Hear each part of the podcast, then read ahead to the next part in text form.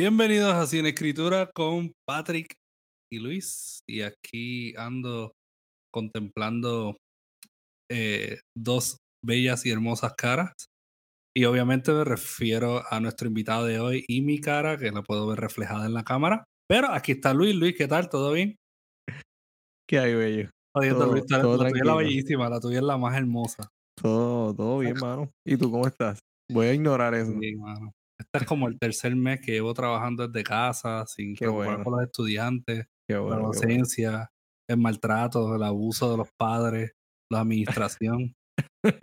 Me siento súper cabrón. Pero mira, de hacer que yo renuncie. deberías, cabrón, y, Eso vente es, eso y, es. y resides conmigo y podemos hacer una utopía acá en el área oeste, en el monte. Allá donde se Una va la luz por seis meses. Claro, pero está el amor 24/7, Está bien, dale. ¿está bien? Pero hablando de amor y de Dale. personas que residían en, la, en esta, esta sección y pues por razones económicas tuvo que irse a, al paraíso. Eh, hoy tenemos un invitado bien especial, que de hecho un invitado muy, muy especial personalmente, una persona que admiro mucho, una persona que ha sido mi amigo por muchísimos años, ¿verdad? Además de Luis, obviamente, Ujú. y una persona que eh, con la que exploré y crecí dentro del, de los círculos artísticos. Eh, tenemos a Fen Correa en la casa, en su casa. Ey, estoy aplaudiendo. es la Ey. que, sí. ¿Qué es la que Fen? ¿Todo bien?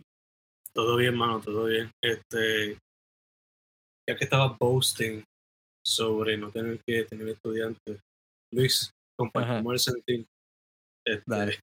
de hecho, muchos, algunos de los poemas de este libro no, pero del previo, Monster Radio, Ok, este, fueron inspirados por esos miedos que uno veces siente como man. O sea, súper. A mí me gusta que los dos que todavía practican docencia son las que no tienen pelo. Claras señales. Sí, de que hay que dejar este mundo atrás. Suficientes años dentro de la docencia te hace perder hasta los pelos del culo. Eh, sea, sí. Ay, mijo.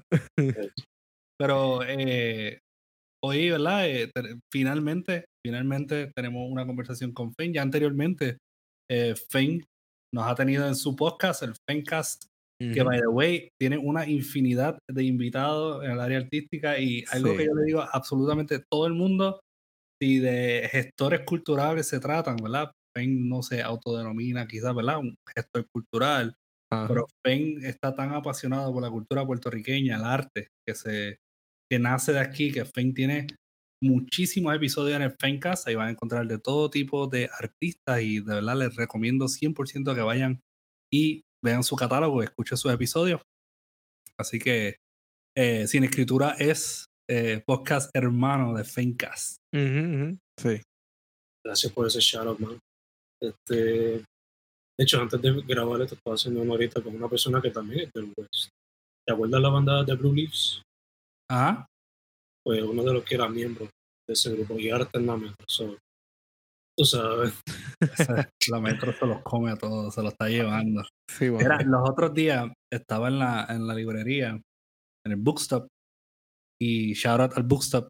Y que pronto se mueve para la metro también. Ya, ya mismo, ya mismo habrá ya, ya mismo habrá ya. sí, sí. No crea, no crea. eh, eso puede pasar en un futuro. Mira, Vamos a abrir Eh, uno acá, que se joda todo. ¿verdad? Un bookstop allá estaría bien Dile cabrón. que me llame, dile que me llame.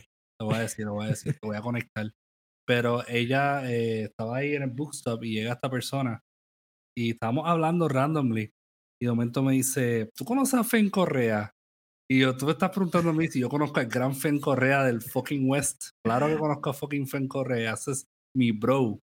No, verdad no le dije así, pero me emocioné. Y dije, Ah, claro. yo, yo, me había- mi yo ya lo hermano". había visto ya. Y viene, y estábamos como que bien tristes y estábamos como que, diablo, el West no es lo mismo sin Fen Correa. Wow. Y nosotros, diablo, qué triste, qué lamentable. De hecho, te lo dije, Fen, ¿verdad? Después que tuve esa Yeah. conversación. Eh, lloramos un ratito, Fen lloró también un ratito. Sí, sí. eh, pero pero la realidad del caso es que Fen jugaba, juega, ¿verdad? Una parte bien importante dentro de, de lo que es el, el arte, especialmente en el West. Ujú. Eh, y ya, voy a dejar esta parte, este sexo oral que te he dado durante cinco minutos. Y vamos entonces a la programación regular. Eh, Fen, ¿qué nos trae? Eh, ahorita estamos leyendo un, un libro nuevo, que no es de sorprenderse, Fen es más productivo que un banco de esperma. Eh, él, o sea, él está tirando hijos. hijos Yo pensé que te ibas a decir más productivo que Stephen King o algo así, pero no, que un banco de esperma es algo que yo diría. Está Sí, bien, sí, suena sí. bien. Es que es productivo, un banco de esperma. Sí, sí, entra, sí, boom, ¿no? ¿entiendes? Debo pensar que sí. Necesito eso como el sticker del libro cuando, para vender. ¿qué nos traes ahora? Cuéntame, cuéntame. Este, pues hermano, este libro que publiqué recientemente es uno que tú quizás no sabías que iba a ser este uno parte de una serie, pero me acuerdo distintivamente que tú y yo, antes de María, nos sentamos a veces en el Burger King de Sabana Grande, a ese Burger King en particular, Ajá. y era para brainstormear cosas así, sea película, libro, lo que fuera. Y me acuerdo que te había dicho que yo estaba loco por publicar algo relacionado al terror. Yes, Y el año pasado, pues, publiqué el poemario Monster Radio. right. Y este año, pues, lo seguí con otro de. No sería tanto terror, pero tiene más como que weirdo type of fantasy. Yeah, bizarro fiction or bizarro Yeah. horror. Esos son como que los main influences. Que de hecho, al otro día, antier creo que fue, llegué como que al realization, como que, ah, diablo. So, todas estas revistas pop magazines Yes. que yo siempre he admirado. Ujú. But that's technically what I'm doing con esta serie de poemarios. Eh, Yeah.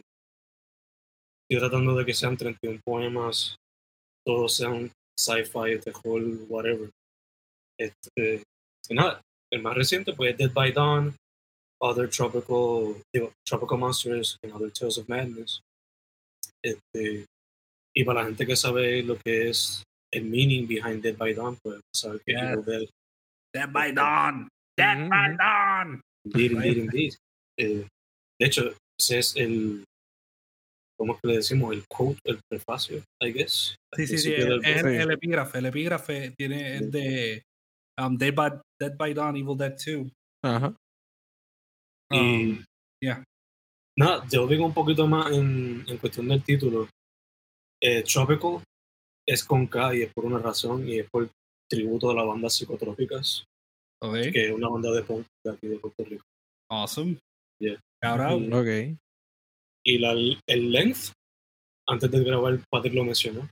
Soy un, big, un big fan de Rob Zombie, White Zombie. Por Ajá. lo menos serio? el imagery y todo. No sabía. No sé, no sé. Pues esos títulos así bien extensos, pues todos son como que en homenaje a esa tradición que él tiene desde Yeah.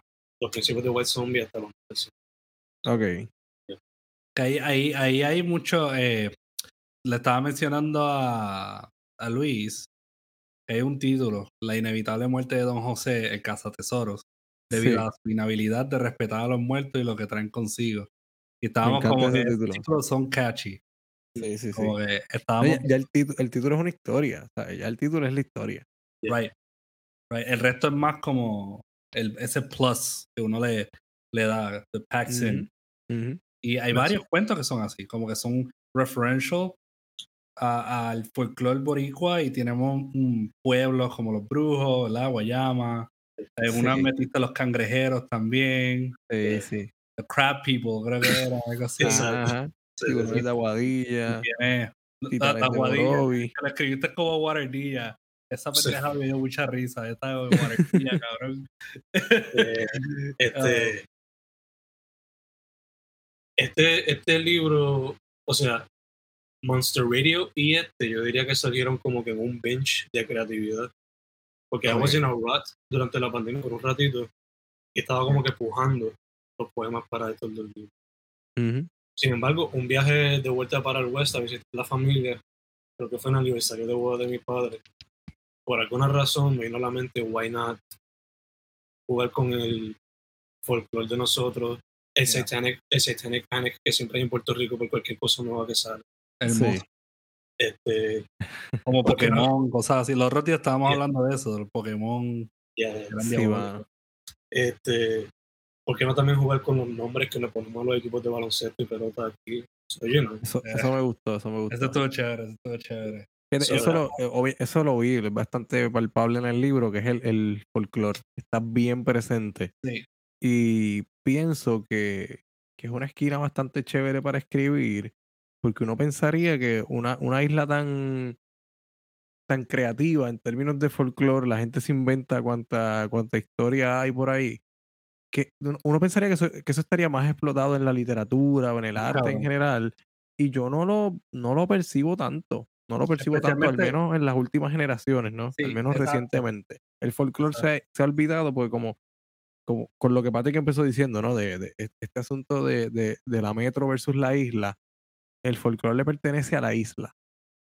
La metro es como que no, nosotros estamos acá en lo de nosotros, nosotros tenemos problemas de primer mundo, ¿sabes? Cemento, hace calor, bla, bla, bla. Em, y, y, creo que explotar eso específicamente desde el horror o desde lo bizarro, eh, lo grotesco tal vez, está bastante, bastante chévere. O sea, a futuro, mirarlo a futuro, es un, es un proyecto, hay mucha tela para cortar ahí. Sí, yo estaba rogando porque Feng se monte como que en el narrative wagon.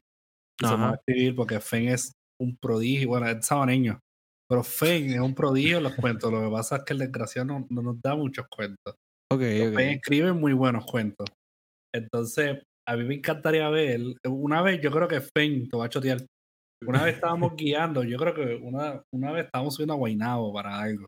Estábamos escuchando a Skeptic, pasándola cabrón. Y yo me acuerdo que, que, que me hablaste de un como una novela que tenías en mente que era Lovecraftiana y tenía que ver con cults and death cults en, en el campo del área oeste, cabrón. Ah, qué cool. Y eso a mí me transportó como que, pues, cosas de campo, la gente de campo, lo que, que veían cosas o se reunían ahí en la finca de fulano, eh, que se ve súper vivo en, en cierto, ¿verdad? ciertas obras puertorriqueñas, como antes que cante el gallo, hay una escena así, de un culto que se reúne eh, en, una finca. Sí. Eh, finca, ¿qué ha pasado con eso? ¿Tienes todavía como que, al igual que Dead by Dawn, tiene un futuro como que proyectado, maybe, Dabble con eso. Una novela. No, sí. Full, full, full. De hecho, una de las metas, y tristemente no la pude hacer aquí, fue que la comencé en el primer libro, Monster Radio, pero la meta era como que en cada libro proveer glimpses de esa novela. Okay. Tristemente no lo pude hacer por, por, todo el tiempo y falta de disciplina en la meta. este, pero sí, eso sigue siendo un plan. Todavía tengo el playlist con la música de Carpenter ahí para inspirarme para la cuestión. Qué so, confía que sí. Oye, y hablando, este hablando de, de, los libros, me mencionaste Monster Radio, me mencionaste el otro, pero yo creo que tú tenías un dab antes de eso a, a, a lo que era el, el horror eh, con Craven, creo que se llamaba ese, poem, ese poem, poemario, ¿verdad? Craven era. Craven, Craven, Craven, Sí, ese. La única relación que tenía con el horror era el nombre. Y right. es que el libro es básicamente de la parte de, de Fenarek, de los libros de Fenarek. Right. Y la razón por la que se llama Craven es porque son poemas todos inspirados por cine. Y. Craven porque Wes Craven fue uno de los primeros cineastas que me inspiró desde chamo.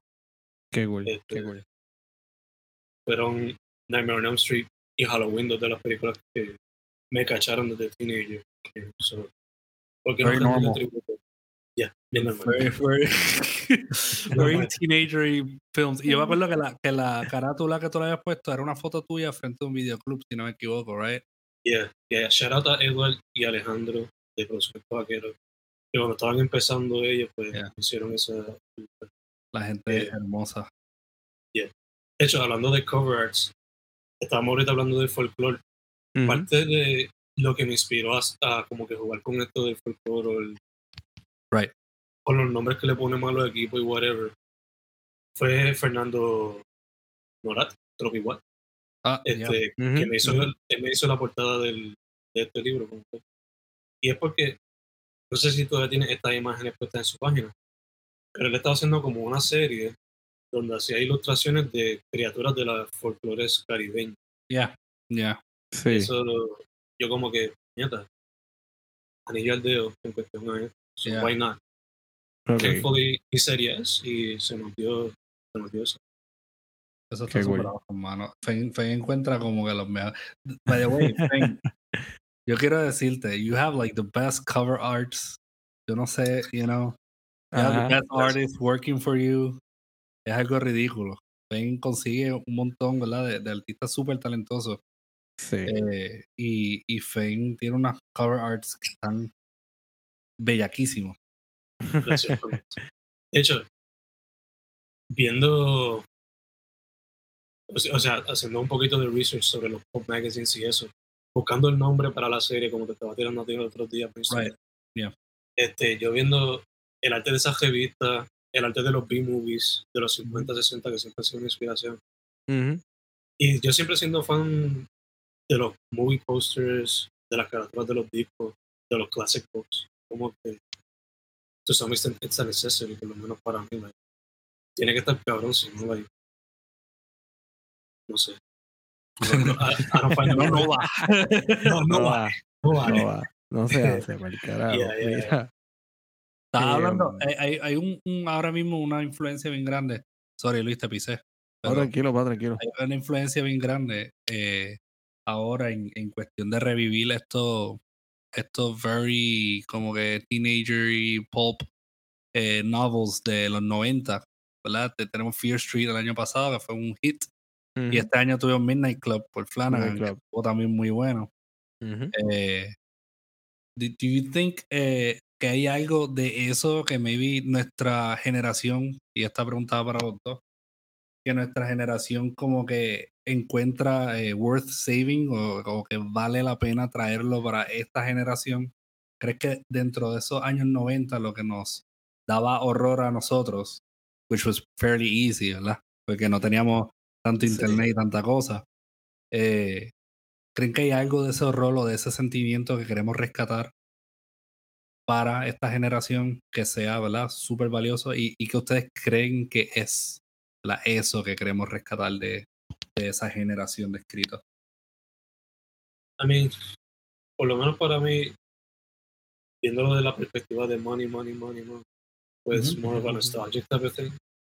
Este, pero me hace pensar en lo que los más chiquitos están haciendo con, con la música y con fashion. No sé si tiene que ver o no.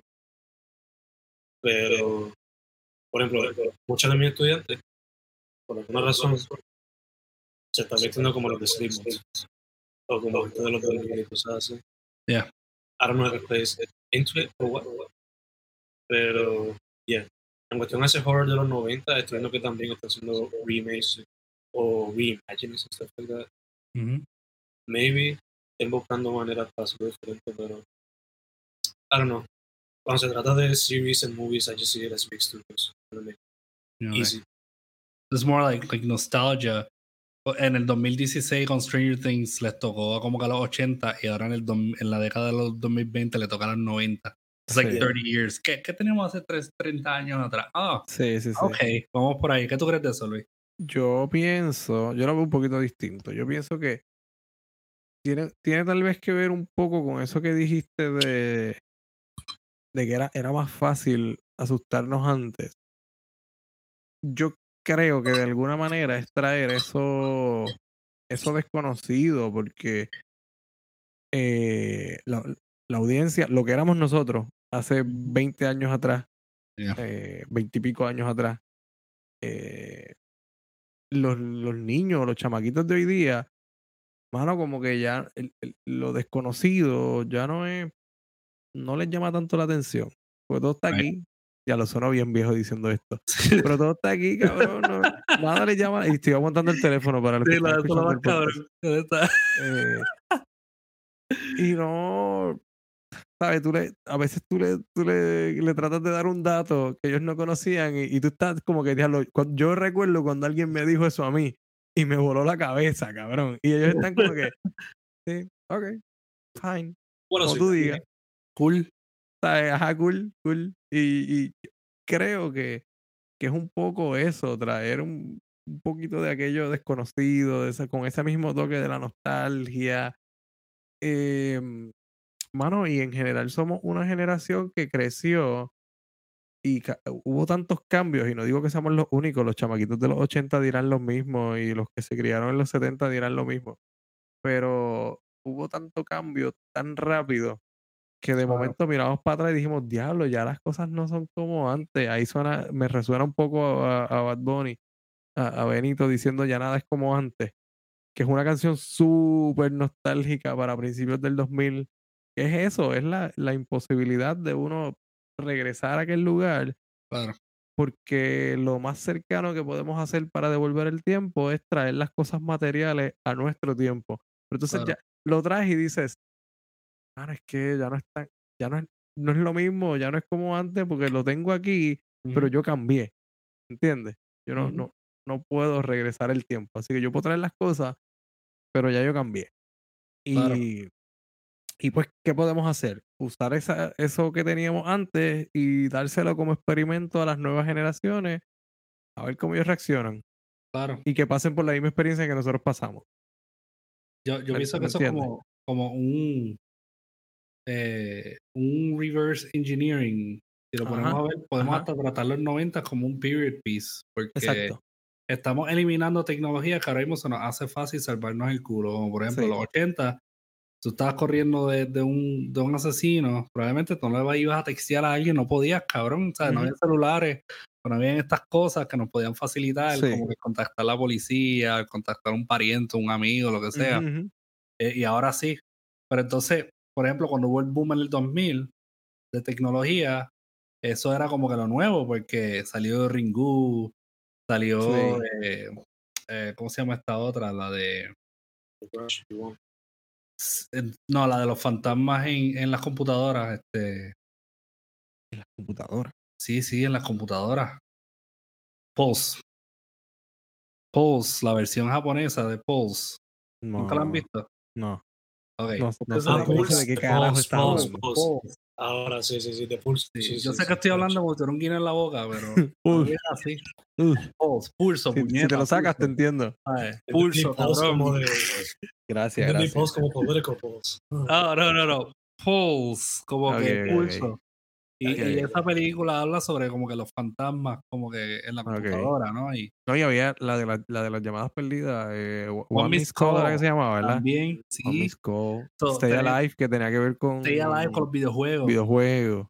So, tenemos como que ese Sí. boom de tecnología y los peligros como que eh, paranormales que había, Ujú, que, que en ese entonces también se explotó. sí. eh, que los avances representaban, pero ahorita, ahora hay tanto avance que puede pasar cosas como, como Rings. Ustedes vieron un Rings Ujú, fucking horrible. Exacto. sabes.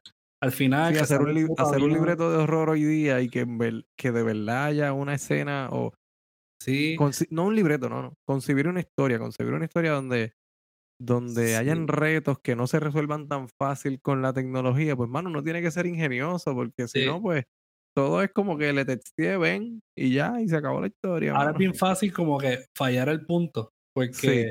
por ejemplo, el, el puto punto de, de Ring era que, cabrón, hay un fantasma en un puto videocassette Ajá. y, y tú imagínate viendo tu película favorita de horror y tú dices, puñeta, yo llegué hasta esa situación y estarás bien jodido. Para, ahora imagínate que el villano de esa puta película de horror salga por el televisor y esté en tu realidad. Ahora, Sí. eso está mil veces más cagante. Y yo creo que eso fue lo que nos cagó de Rings o de Claro. The Ring cuando éramos chamacos. Por lo menos a mí, The Ring tuvo un impacto heavy en, Sí. cuanto, en cuanto se trataba de películas que, que tenían mucho jumpscare y mierda. Um, Ringu, de The Ring, eran como que, diablo, esta película no tiene jumpscare, pero me hace sentir como que súper sucio después de verla. Como que cuidado con, la- con los snuff films que tú ves, Patrick. Como que con Sí, sí, sí. Ten cuidado. Es verdad, es verdad. Sí, tienes razón. Eso le dijo el joven Patrick. de aquel Entonces, ¿Cómo es? estaba viendo snuff films en esa, en esa era de. Sí, cuando, cuando vi, eh, por ejemplo, cuando vi la de fucking Blair Witch Project, Ajá. yo pensaba que en mi casa algo se iba a poseer eventualmente. Ok, O ok. sea, yo Sí. decía, "Ah, ok, diablo, yo vi esta película, yo creo que esto pasó de verdad, estos hijos de puta desaparecieron. Ajá. Tú estás como que- un. Cada vez que veías esas películas, estás como un paso más cerquita del infierno. Técnicamente. No, aquí se jodió todo. Y se se jodió esta jodió. madre.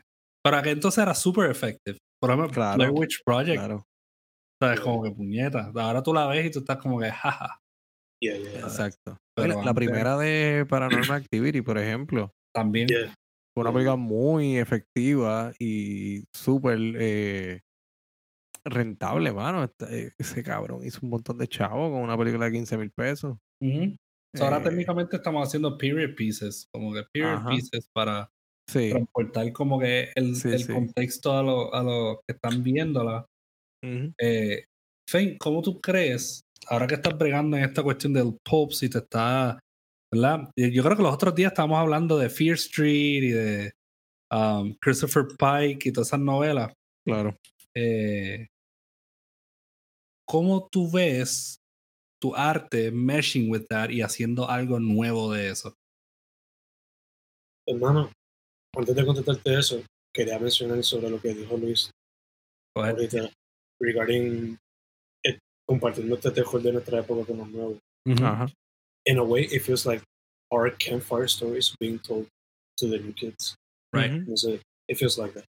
Pero nada, volviendo a la pregunta tuya, I guess que utilizando lo que el terror unique que tiene cada zona, Claro. añade ese fresh take. Por ejemplo, nuestro folclore como estamos ahorita, Claro, trayendo ese folclore que quizás no es tan familiar para otros claro. otros países whatever, Sí. puede añadirle algo diferente. Ah, entonces, en cuestión de los period pieces, bueno, vas a pensar mucho en The Conjuring y que el éxito que tiene esa serie. Oh, Sí. yeah. Oh, shit. Un universo entero. Sí, además de que tiene este based on real events type of thing, Right. Claro. eh, eso le añade siempre. So, yeah. Otra película que quería añadir también, de estas de las que son como que found footage, Ujú. que no es tanto como que para añadirle, pero una recomendación para la gente que está escuchando esto. Yeah. De Poughkeepsie de Poughkeepsie. Uh, claro. Oh, Claro shit. que sí. No se menciona mucho, es verdad. sí. Peliculazo. Creo que todavía está en Tubi. No sé, Está en Tubi, está en Tubi, la vi el otro día. pero está, está cabronísimo. Sí. cabronísimo. A mí me gusta lo- cuando él sale caminando con la máscara atrás. Ajá. Se ve tan. ¡Ah! Yeah, Sí, yeah. vea- vean esa pendeja y después nos escriben. Vean Sí, eso. por favor. De hecho, para la gente que está tan pegada ahora con Dahmer y toda la cuestión, Yeah. that's uh, no sé qué dice esto de mí o de mí y la gente que ve estos tipos de cosas, pero Ajá. it's a nice double feature, I guess. Okay. Este, I thought you were gonna say como que me dio un hard on o algo así. como, ya Don't go there, por favor. uh, de hecho, Dahmer, estamos hablando sobre period pieces. That's a period piece Ajá. right there. ¿Y qué hicieron Claro. para, para contar esa historia de una manera diferente? Pues trying to balance it up from his perspective, his father's, and the Ujú. victims. Right. That's that's something different that Ujú. could be done. It's like a revisionist Yeah. perspective, right? Yeah, Sí, yeah, sí, yeah. sí. Que de Que hecho, parte voy a aprovechar- con- Voy a aprovechar para decir, mala mía, Patrick, Go ahead, go ahead. ese de, de Dahmer, de la serie Dahmer, el episodio número 6, yeah, the best one in the whole series. cabrón, eso Eso- está entre lo mejor que yo he visto en todo el año. Yo no lo he visto, mano. Eso es de lo mejor que yo he visto en todo el año. Ah, Patricio. Bueno, si tú conoces la historia de Dahmer tú no, y, no, y no quieres ver los primeros cinco episodios, no Puedo. tienes que verlos, puedes ir Sí, directo al episodio 6 y ya. Me quedé en el 5. El 5 Ah. está muy bueno. Pues estúpido, ve el 6. Ese es el que va, ¿tú sabes contar? Ese es el que va Sí, después. se conta el cabrón, lo sé. La verdad que tú eres bien mojón. No lo he Mira, pero- visto. El 6 también contribuye a esta conversación de trying to revision the Sí, tell stories. sí, claro. Porque la manera que claro. está contada completamente, Ujú, unique, comparado con el resto de los episodios. Sí, Sí. es verdad. Yo- se nota yo- que a ese episodio, a, ese, a esa parte de la historia, se le quiso dar un cariño especial. Cool. Y lo logra, que es muy efectivo, mano. Ese, ese episodio es bien efectivo. Y es porque no te obliga a simpatizar con Dahmer. Te lo presenta como él es. Aunque yo ah, me dio cosita, mano, porque. Y, y Patrick, no, no me importa que no lo hayas visto. Mala tuya. Voy a, voy a decir eh, algunos detalles de ese episodio. No vas a spoilear nada, cabrón. O sea, el tipo foquea cadáveres y, y fue a la cárcel, ¿entiendes? Sí, sí, yo, yo sé, yo sé, pero es que estúpido eres, mano. Dale, es dale, que, dale. eh, tú ves en ese episodio un Dahmer con, con esperanza. Y tú mismo, au- aunque tú sabes lo que pasó, pero tú mismo dices como que, coño, a este tipo le fue bien. En, en esa época, ese periodo, le fue bien. El papá lo va a visitar. El papá se emociona un montón cuando ve que él no está bebiendo tanto. que la casa está limpia, que todo huele bien, que se ve organizado, contra, que tiene trabajo. Mira, le va bien al nene, porque el papá, se, según la serie, ¿no? El papá se jodió un montón. Bueno, esto es debatible porque también fueron súper irresponsables con él. Él se jodió mucho, mano. Él, eh, cuando la mamá se volvía loca, él se iba. se iba para casa, se iba para el carajo. Se jodió un. Tacho, se jodió como un padre Pero, ok, voy a refrasear eso, voy a refrasear eso. Tenía mucha culpa porque su hijo era un inadaptado social. Tenía ese, ese resentimiento ¿Por siempre. qué? Si él solamente Entonces, le enseñó a verlo, destripar animales, Él cabrón. solamente le No. enseñó a destripar, es verdad, es verdad. Él no tiene nada de, de, de- ¿Qué mejor joven? Claro, claro, él no tenía responsabilidad en eso. Él dice, pues si el nene es bueno, Cero. el nene es bueno, sacándole entraña a los animales, pues vamos a hacer que genere dinero con esto. Eh, anyways, el asunto es que tú los ves, el sub y baja emocional, y lo ves a él luchando contra sus impulsos, o tratando de luchar contra sus impulsos. Qué hasta que ya no puede más y su miedo a- al abandono puede más que, que la felicidad que estaba sintiendo en el momento. Ese episodio está súper bien construido. Yo hubiera visto una película solamente de ese periodo.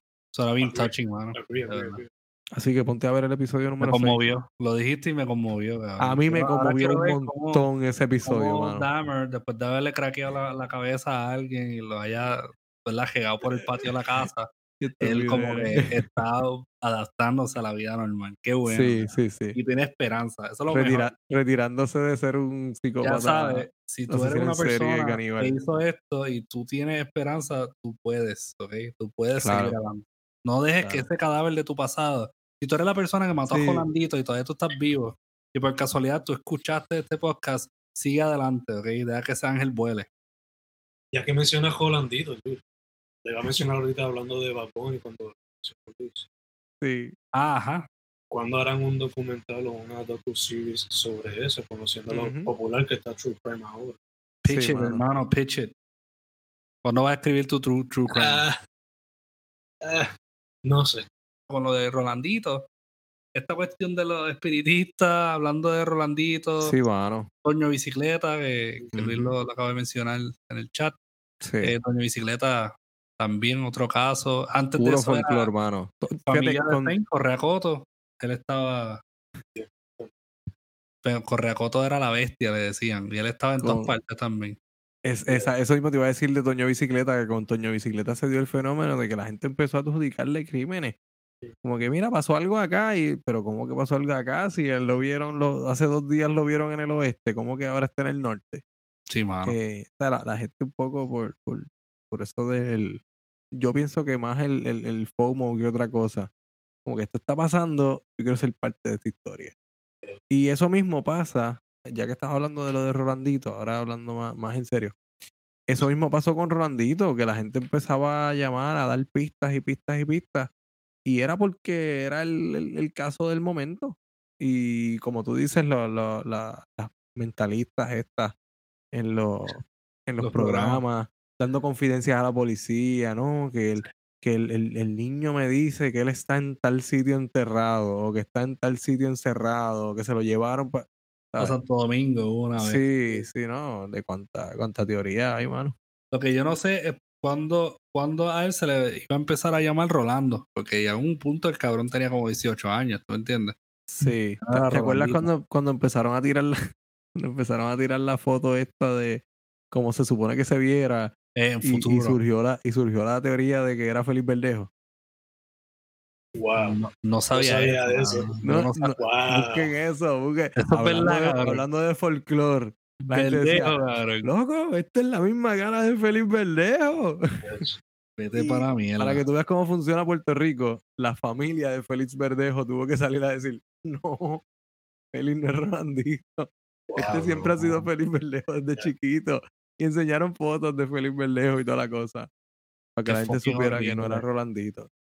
Yo ahora, yo ahora acá pensando randomly, hace un año o dos vi como que un pana que posteó, deberían hacer películas sobre esto, esto, esto, esto, esto, un choque de historias bonitas. Sí. Y ahora pensando en cómo quizás adaptar estas dos historias, la de Jolandito, la versión adaptada como o un documental Sí. o algo tipo Zodiac, como una película así de crimen que Ajá. como tres esa es horas. buena.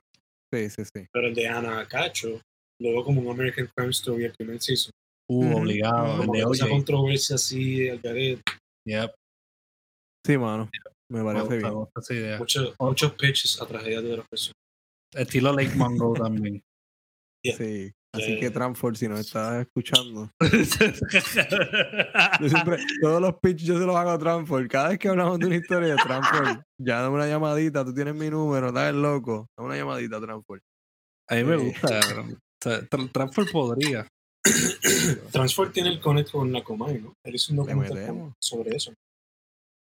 Si, ¿Verdad? si, alguien, si alguien puede, cabrón, Transfer puede. Podemos poner como que a Francis Rosa de padrastro de Rolandito. Yo creo que era el padrastro, ¿verdad? Uno de los sospechosos. El sospechoso de la familia siempre ha sido el padrastro. Y la esposa puede ser Carmen Lubana. Ah, súper, súper. Y el papá Yocho Rolandito. Pauta.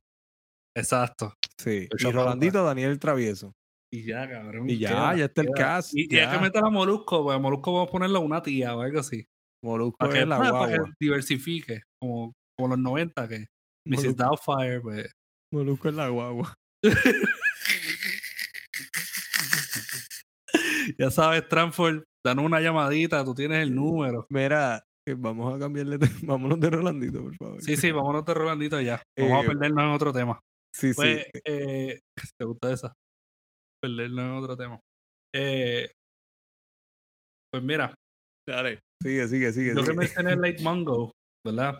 Lake Mungo. A Naka- Nakairo odió Lake Mungo, by the way.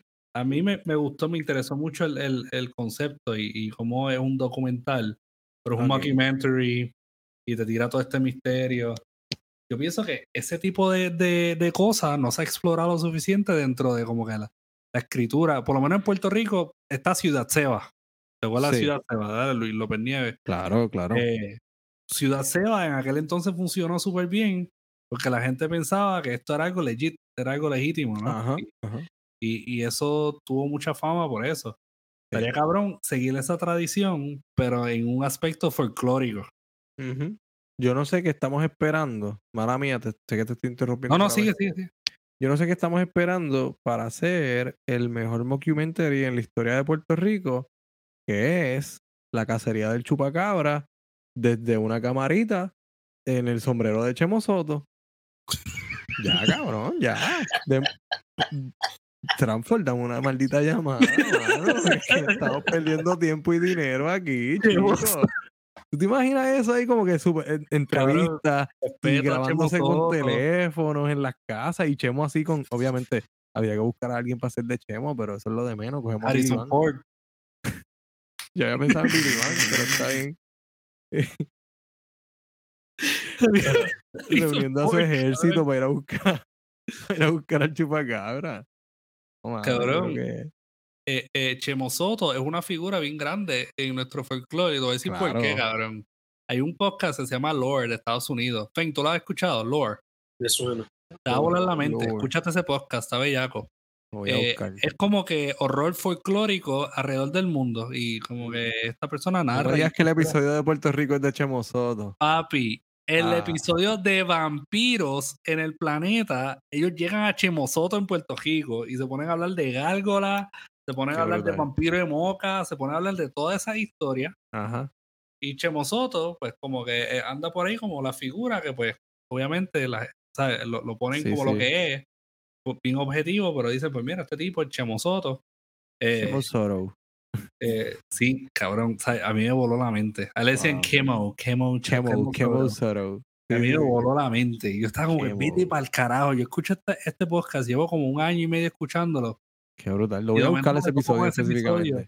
Y se me pararon los pelos. Vampiro de brutal. moca. O sea, Puerto Rico está súper rich en cuestiones sí, estamos folclóricas, ahí, como dice. Fane. Bueno, yo te dije en el documental este, la serie documental de Unexplained de Netflix. Ah, sí, el primer episodio. eh, narrada por William Shatner. Eh, el episodio de criaturas Sí, sí, sí, sí. El chupacabra. llegan al chupacabra. Empiezan por el chupacabra de Estados Unidos y yo estaba bien cojonado. Pues el chupacabra de Estados Unidos es diferente, es como un perro. Sí. Y te lo están contando y que si la gente lo vio, que era un perro bien grande, que si los ojos rojos, yo estos cabrones como le hayan pasado por encima al chupacabra de Puerto Rico, yo voy a coger el Netflix este y lo voy a mandar para el carajo. que es como Y el pues, alfa. no, mano. Y pues no, llegó, llegó. Llegaron al chupacabra en Puerto Rico y yo me emocioné. Yo eso es. A mí me gusta como apasionadamente, como me voy a encabronar si no hablan del chupacabra Yo puertorriqueño. Ese es desconecto obviamente Yo, yo real, cancelando mi suscripción al momento. Ah, no hablaron del chupacabra en Puerto Rico. cabrón. No, pues, a la puta. Me voy con Shutter. Me voy con Shutter. No me haría eso nunca. Ah, Pone que Pero- menciona el, el vampiro de Moca ahorita, porque uno de los poemas del Boque es inspirado por eso. Ah, sí, claro que sí. Me acuerdo, lo vi ahorita. The Vampire. Los ovnis de las jajas. Los ovnis de las jajas, mano. Eso me dio- ese, ese título está cabrón. De hecho, eso, Patrick, eso ahorita mencionaste Waterchamp. Eso de los juegos de los nombres Waterdilla, las jajas. Ajá, Tú y yo somos fan de Your Mom's House, el podcast. claro. Ellos tienen esta tendencia de ponerle nombre funny a los estados. Por Sí. ejemplo, a New York es Judor Titties, por ejemplo. Sí, sí. Pues eso, eso fui yo just having fun con los títulos de Guardilla. Está Yeah. cool, está cool.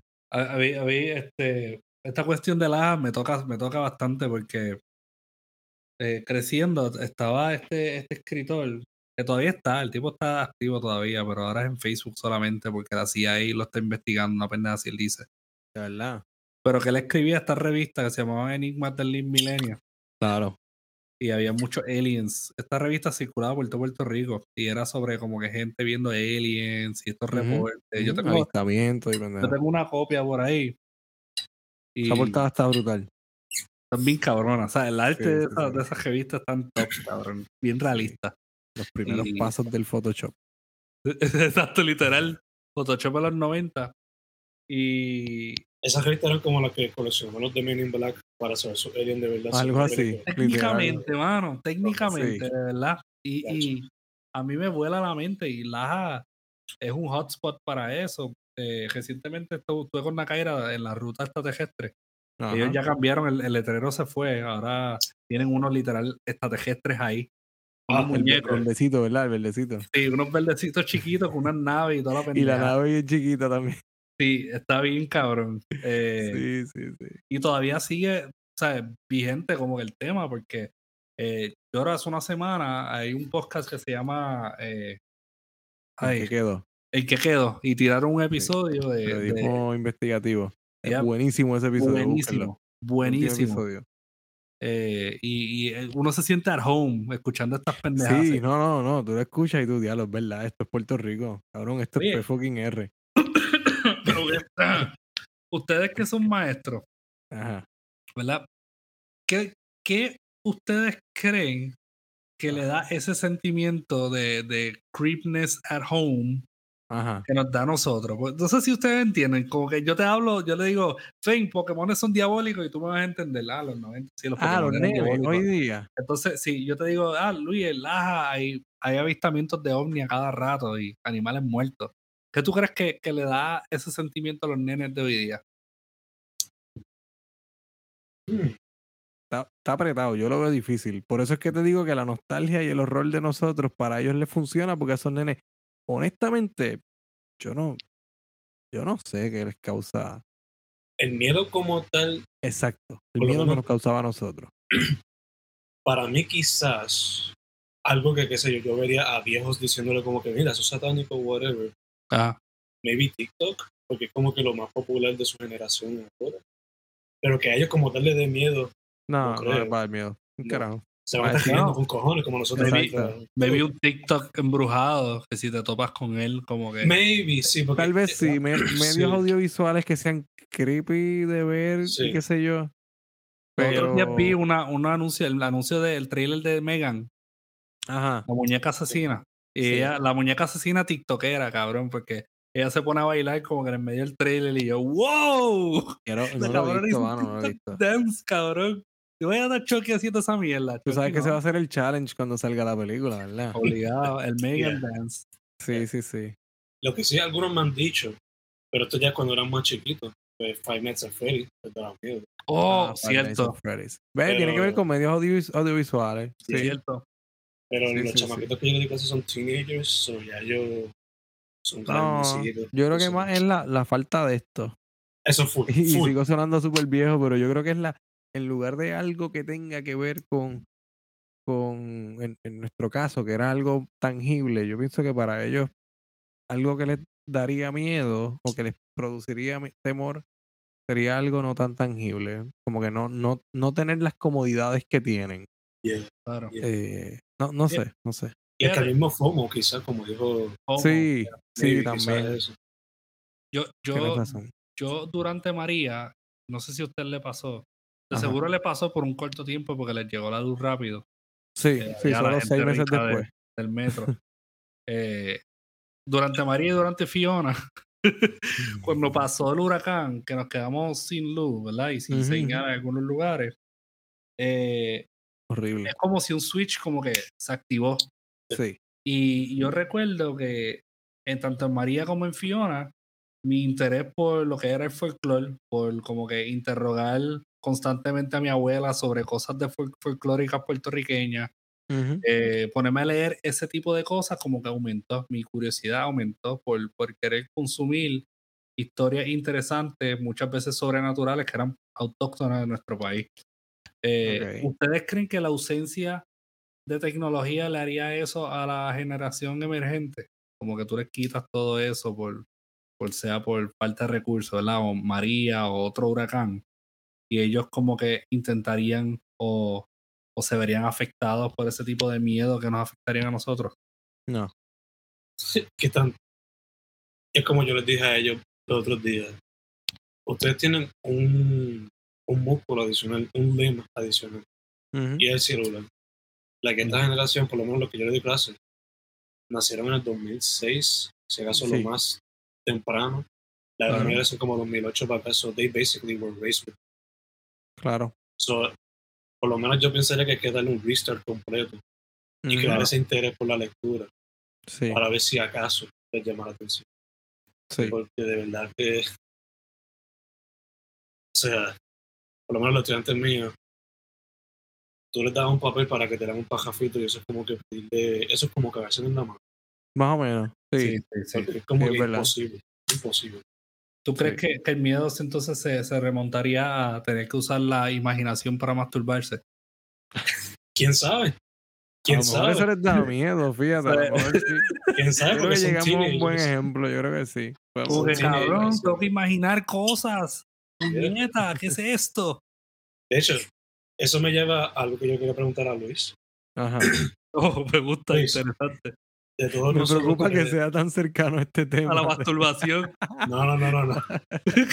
A los Mira, celulares. mira. A los celulares. Ah, Ah, Luis, tú eres un padre. sí, ¿Tu baby cuántos años tiene? dos años. ya es un hombre. Dos. Ya, ya, paga la, ya, paga, ya paga la mitad de la Tírala casa. ahí, ya le hizo fila para buscar gasolina para la planta. Sigue, tírale, Sí. olvídate.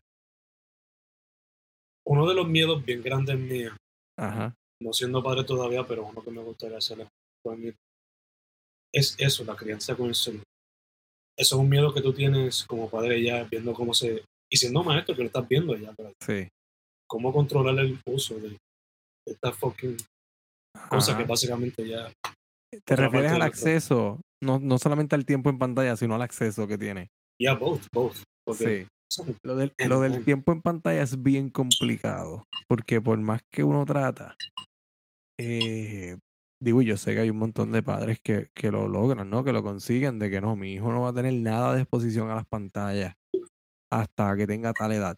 Pero es bien difícil, es bien difícil, porque si no, si no eres tú como padre, a lo mejor un abuelito, una abuelita, eh, las mismas maestras en la escuela, ¿sabes? Hay pantallas en todos lados y, tratar de criarlos sin exposición a las pantallas es bueno, yo recuerdo que para mis tiempos, el tiempo de nosotros, ya era complicado. Yo veía muchísima, muchísima televisión y no había pantallas en todos lados. No, los televisores no tenían pantalla como esta. Em, el internet siendo más accesible. en ese. Exacto, exacto. Es complicado. En- Entonces, en términos del acceso a, la información o a todo el mundo que hay en, Internet, pues definitivamente es una preocupación que uno tiene como que siempre, ¿no? A, a futuro, pues tú dices, pues ahora, ahora él no, ahora él no explora, pero lo va a hacer.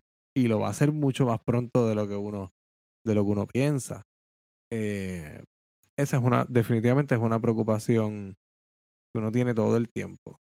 Y yo creo que siempre he pensado que la mejor forma de evitar que esto pase es precisamente con información, mano. En, lugar de, de, tratar de ocultar las cosas, es hablarlo.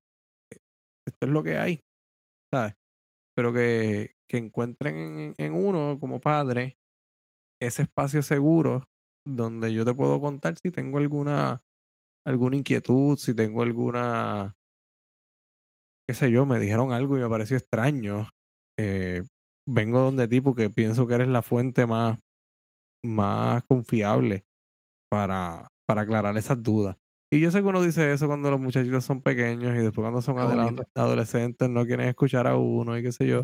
I know, sí, yo sé. Así que pues, no sé, cuando llegue el momento, pues, eh, supongo que fracasaré en el intento también, como la mayoría de los padres, no sé. Admito que eso solo y Pray Love, pero sí, eh, yo pienso que tienes razón, mano. Como que esta, esta, cuestión lo que gana es como que lo, que lo que hace que la persona se pierda la desinformación. Nosotros somos una especie que tenemos toda la información en nuestras manos y elegimos creerle un post de Facebook. Sí, claro. Y, honestamente, como que enseñarle a, a, un, a un nene que esto es una herramienta. Yo di tecnología, yo di una clase de tecnología de cuarto y quinto grado. Ok. Y eso estaba puñetero. Puñetero. Porque tú tienes. Yo tengo el control de todas las computadoras de esos nenes. Yo les enseñaba cómo hacer PowerPoint y Word y todo eso. Y lo hacían muy bien. Pero era cada rato tener que bloquearlos de un cojón de páginas porque tú se ponían a jugar, ¿sabes? Jugar mierda, se ponían a jugar mierda de tiroteos y mierda. Sí, sí. Y, y, después los padres venían a reclamarle a uno. Pero es que los nenes eran bien sabios en esta mierda de, de, de, buscarle la vuelta al sistema. Es eso. Es como que enseñarle a que la autoridad o la figura de autoridad, el papá o quien sea, no es una persona autoritaria, sino que es una persona que simplemente es sabia y sabe lo que te está diciendo. Claro. Para que tú no te jodas, pues te dice las cosas por tu bien. Sí, bueno. Que es otra cosa, porque los nenes, o sea, los nenes tú le dices esto y te van a decir, te vas para el carajo porque yo sé más que tú, voy a hacer esta otra cosa. Literal, yo sé más que tú, a mí eso no me va a pasar. Yo tuve una nena que la Mai, primero, esto me dio mucha risa y yo espero que ella esté escuchando esto. No, creo que lo esté escuchando, pero si lo escucha, eh, honestamente, se puede ir a la mierda. Porque. Me gusta, me gusta eso, me gusta eso. Puede ir a la mierda, no sabe un carajo. Jonca, jonca. Porque. Te faltó decirle Viene a reclamarme a mí, cabrón. Viene a reclamarme a mí que supuestamente su hija en mi clase vio que un estudiante estaba viendo algo de horror o algo bien gory. Y ella vio eso y la nena le dio pesadillas por varios días. Ok. Y la nena le dijo eso y fue a reclamarme a mí, cabrón. Vino a decirme a mí.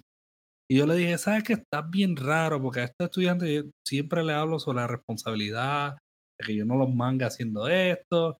Yo les chequeo las computadoras aleatoriamente. O sea, tenían unos protocolos cabrones porque los nenes. Lo, pero lo más que ellos hacían era buscar jueguitos. Eso era lo más. Y tampoco eran como que creepy ni nada, era como que jueguitos. Sí, sí. Y a mí me está raro porque el internet de la escuela también tenía un firewall bastante heavy que los nenes no podían ponerse a, buscar mierda. Ok. Pues nada, yo le di beneficio a la duda. yo le quité la computadora a la nena y me puse a verificarlo. Y yo pues verifiqué todo, la historial. Cabrón, ¿sabes? Tú más de creer que esta nena estaba, esta nena, ¿ok? No, nunca voy a decir que fue la Mai o el Pai, esta nena se metía a escuchar Carol G a las 8 de la noche y se metía a, a, chequear su cuenta de banco. La, la nena, Era la nena. Claro, claro. Venía a ver series en Netflix. De nuevo, no era la Mai. Sí, sí. viendo que, viendo que, viendo la reina del flow. Sí, se metía a Suri, a su Facebook. Porque llenó planilla, llenó planilla. Toda la pendejada. Pero entonces, era yo el que supuestamente le estaba dejando estas cosas abiertas a la nena o estaba permitiendo que la nena hiciera lo que ella quisiera. Pero la Maya hacía todas estas cosas y dejaba eso abierto. La nena va a curiosear. La nena se va a poner a ver a fucking Carol G, ¿me entiendes? Y la Carol G cantando bichota. la realidad del caso es que ella estaba ahí metiendo miedo y hablando mierda.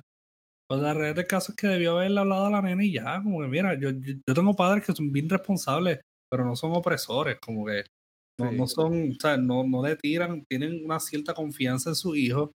Que cuando si su hijo viola esa confianza, ellos pues tiene sus repercusiones que tampoco son muy extremas, como que mira, hay que hacer esto y es por un bien que va más allá que nosotros dos.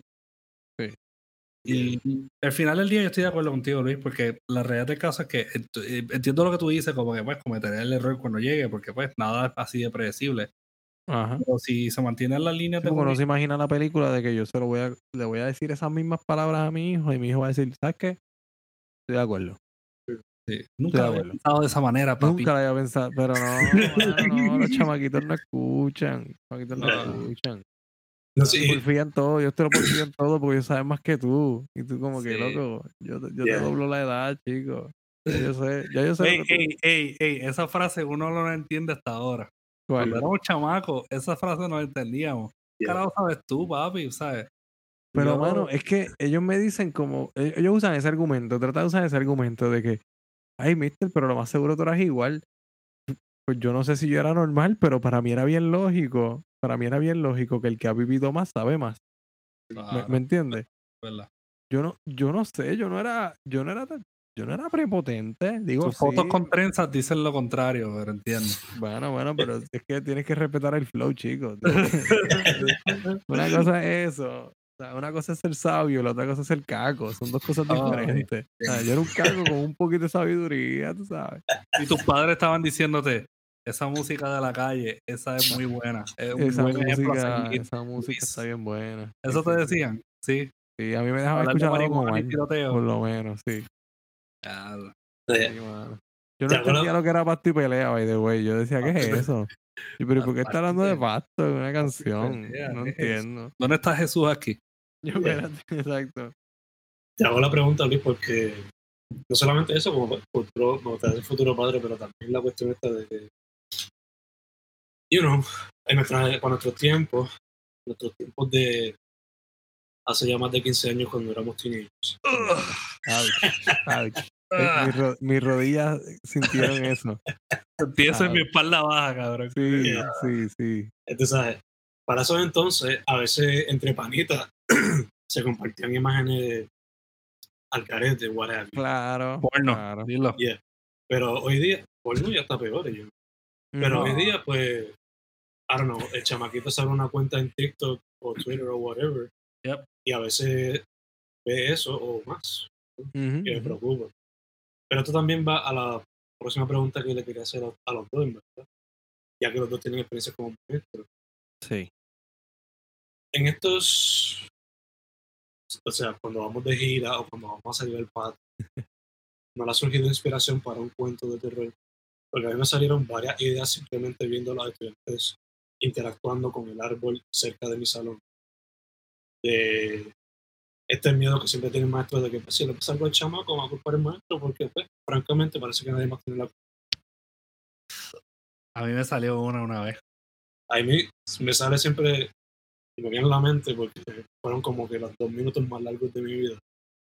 Que yo vi a este chamaco trepándose al árbol y yo como que, pero, hey, este, por favor, coopera conmigo, tienes 15 años, actúa grande.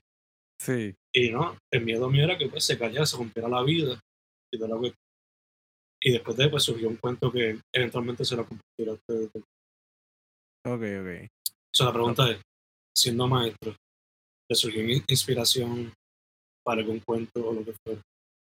A mí, a mí me salió durante clase, me salieron un par, como el de querubines de, de misantropía me salió en una clase, pues dando la clase, no mirando a los estudiantes. Oh, wow. ¿Pero qué hiciste? ¿Paraste la clase o algo? Para...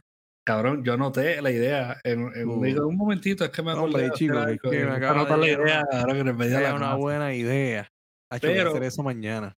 Aunque sean embuste, aunque sean embuste. Me en la pizarra ahí bien grande. Sí, me voy a quedar así. ¿Qué no pasa, Pero una idea para un cuento.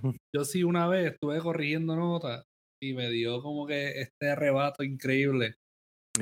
donde tenía esta idea, estilo Clockwork Orange, de los estudiantes matando a todos sus maestros. Porque yo dije, coño, esta escuela técnicamente es una prisión de alta seguridad. Sí. y, y tienes como que 700 y pico estudiantes y como 40 maestros. Yo creo que todos pueden matarlos entre todos, desde los chiquitos hasta los más grandes. Y planifican bien. Y O- se organizan, sí, sí, sí. Sí, o tenerlos de rehenes. O Ellos no están una- oprimidos, están desorganizados en lo que están. Claro, hacer una insurrección en todo el país, donde todos los estudiantes simplemente joden a los maestros, que es lo que hace Pero falta, cabrón. Lo bueno sería que sería una, inserru- una in- insurrección. sí, una insurrección. Ya acabo de matar el resto de mi argumento con esa brutalidad. Dale, tíralo, tíralo. Una insurrección. Que sería una insurrección ignorante, mano. ¿Cómo, ¿Cómo vas a matar a tus maestros, chicos? Hermano, ya nos matan. Ya nos Bueno, matan sí, por poco a poco, cabrón, nos matan por dentro. Psicológicamente, psicológicamente hay muchos maestros de Tienes, tienes toda la razón, mano. Cabrón, ¿qué le maestro ahora mismo no quiere tirarse un René Marqués? ¿Entiendes? Sí, Cortarse sí. el huevo al final del cuento. Es que, Todos los es, maestros. es que es como, sí, es un trabajo bien desmoralizante. O sea, es un trabajo bien. Uno, ahora, ahora que dijiste lo de los miedos de, de ser maestro que decías ahorita y lo de inspiraciones para cuentos. Bueno, uno, uno se para a dar una clase. No sé si les ha pasado o si les pasó en el caso de Patrick. Pero hay, hay audiencias y hay audiencias. Hay grupos que uno dice, esta clase va a quedar bien chévere. Porque yo conozco a mi grupo. Sí. Pero hay, hay audiencias que uno se para con la esperanza de poder dar la clase. Pero tú sabes que eso no va a pasar. Tú- tú- en el fondo tú dices, mano, estoy aquí. Será brincar cuica lo que voy a hacer durante 50 minutos porque esta gente no... Yo no sé si es que... Debo pensar que es algo que viene desde, desde el hogar. Es la única explicación que tengo. Eh, no sé. En, en mi casa no había muchos lujos. Nunca los hubo. Pero en casa siempre, siempre, siempre se, se supo y se fomentó que cuando alguien estaba hablando, lo mínimo que tú podías hacer era fucking callarte la boca. Claro. ¿Sabes? Eh, no es muy difícil. no es muy complicado, no. es Ni enseñarlo ni, ni, ponerlo en práctica. No es difícil para nada. Eh, pero no sé, yo no, como que no. A veces será la, exp- la sobreexposición a las pantallas o al internet, no sé. Ese, ese va a ser como que el, el de esto, el, el- ¿El que qué? si, si, si hay algo que afecte a, la población entera, sería como que algo bien jodido que pasa a través de pantallas, porque todo el tiempo estamos rodeados. Claro que sí, claro que sí. Bueno, ya Eso Stephen King lo hizo. ¿no? Cell no es que se llama la película esa, Ah, Cell, la de Stephen King, es verdad. ¿verdad? Es- Yo creo que tiene que ver algo con eso. Sí, sí, sí. Sí. Algo así. Hasta algo tan mínimo como, o sea, guiando por el área metro, yo siempre me tengo que tirar desde Carolina, coger por el aeropuerto y toda la cuestión para llegar a Washington. Esa es mi ruta todos los días. Ujú. Y de vuelta siempre era esa. Pero desde que descubrí una que es por los paseos, es donde veo mucho más verde, menos billboards, menos pantalla, Claro, la vida como que se me hace un poquito más happy. ¿verdad que sí? Porque, you know, no veo tanto concrete, no veo tanta pantalla. Sí. Que ese mínimo aspecto, si me alegra a mí la vida ese pequeño cambio, Ujú. No me quiero imaginar cuánto afecta el procesar tanta información. Normalmente estoy desarrollándose. Sobre exposición, mano, sobre estimulación. Bueno. O sea, no, no lo iba a decir, pero lo voy a decir porque ya hablaste de eso. Eh, justo en estos días he estado diciéndole a Patrick, mano, yo creo que me voy a quitar de las redes sociales un ratito. Sí, Siento que estoy últimamente como de demasiada exposición a información que ya no me interesa.